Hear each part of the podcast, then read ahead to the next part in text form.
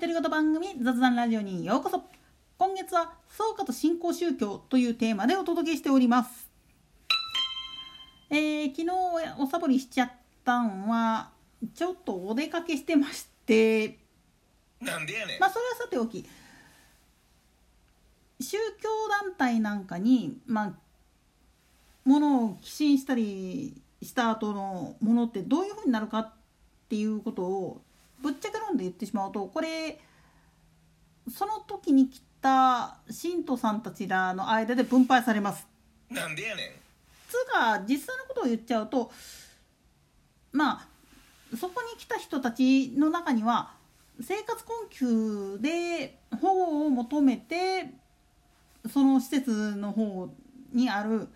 寄宿施設のところに入ってそれで生活してるっていう人もいらっしゃるんで基本的にはまあ言ってみると錠剤あるいは供物って呼ばれるものっていうのはその人たちの生活を支える基盤にもなってるんですよね。これは他の宗教団体も同じ。ただ宗教団体によってはその提供の仕方っていうのがちょっと微妙に変わってたりするわけででまあ学会なんかの場合は基本的には物じゃなくてお金交付基金っていう形で学会員が年に一遍あるいは会館なんかの記念日なんかの時にまあそういう形でっていう方法で錠剤を集めるわけなんですけどでこれは何に使うかっていうと学会の場合はお金にしている理由っていうのはそれでまあ言ってみると他のものを購入する。当然会館の敷地とかを確保するための土地買収費用であったりだとか建設費であったりあとその会館の維持費まあ光熱費とかねそういうのを払ったりするお金として使うことがほとんどなんです。でプラスまあ言ってみると行事なんかで使うさまざまなもののまあ言ってみれば経費として落とされるっていうのが基本なんですよね。で他の宗教団体なんかによってはお金じゃなくって食べ物であったり医療品だったりとかっていう形のまあ物による仏能っていう形で供養される場合があるんですよね供物持ってこられる場合があるんですよね。こういう時はどうするかっていうとまあこれはちょっと天竜教を参考にさせてもらおうとしたらこういったものはまあ本部近隣にあるもや、えー、おもや、えー、母の家って書くやつねああいうところなんかにいらっしゃる人たちらの食費として消費されることがほとんどなんですよね。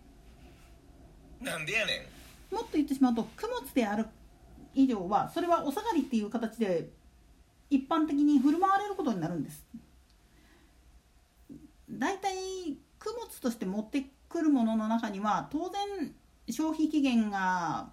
短いものっつうのもあるわけですからそれをまあずっと置いとくわけにもいかないしじゃあどうするかって言ったらまあ美味しくいただきますっていうことになるんですよね。でこれで注意しておいてほしいのは実は宗派によっては持っていっていいものとダメなものっていうのもあったりするんですよね。かの場合特に敬虔な人であればあるほど精進料理だからっつってお肉とかお魚とかっていうのを持っていくのはっていうふうになる場合もあるんですよ。でも心から真心から寄進してるのであればそれは無問題なんです問題ないんですよねここら辺で原理主義とかを唱えてるやつは故に否定してそれをまあ言ってみればゴミ箱みたいなことをするんだけれどもそれこそ本当に宗教の理念から外れたもったいないお話であってどっちかというとそれこそ本当に教えに背く背あの背徳行為なんですよね。つまり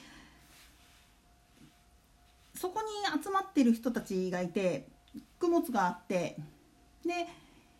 まあ儀式終わりましたじゃあこれどうする？ってなった時はその場に残ってる人間で全部分けていくんですよね山分けしちゃうんですよねでもこれは神仏に対してまあ恵みがもたらされたそのお下がりだからその孤独っていうのを自分たちでみんなで分け合おうっていう形になるわけなんですよね。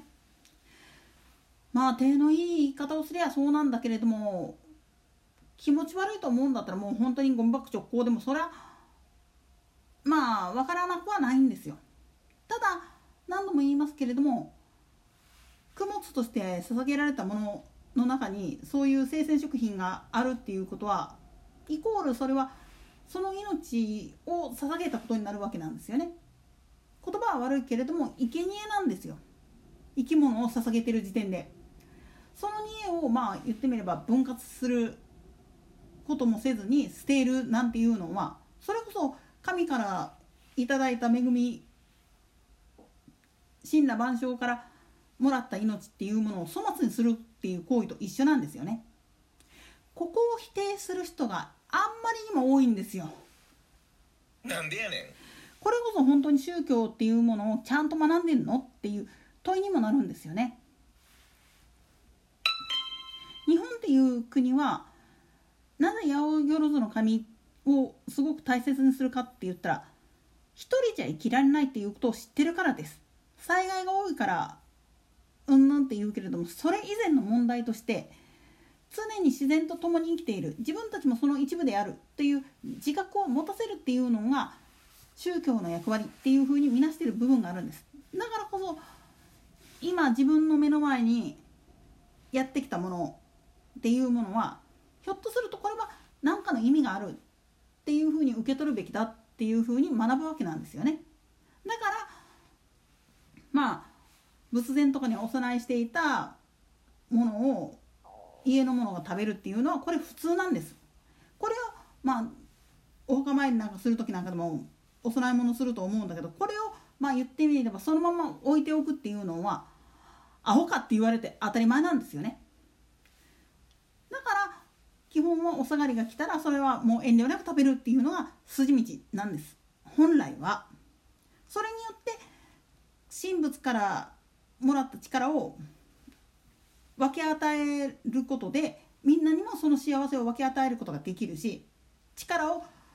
自分の中に取り込むことができるっていうふうに信じられてるわけなんですよね。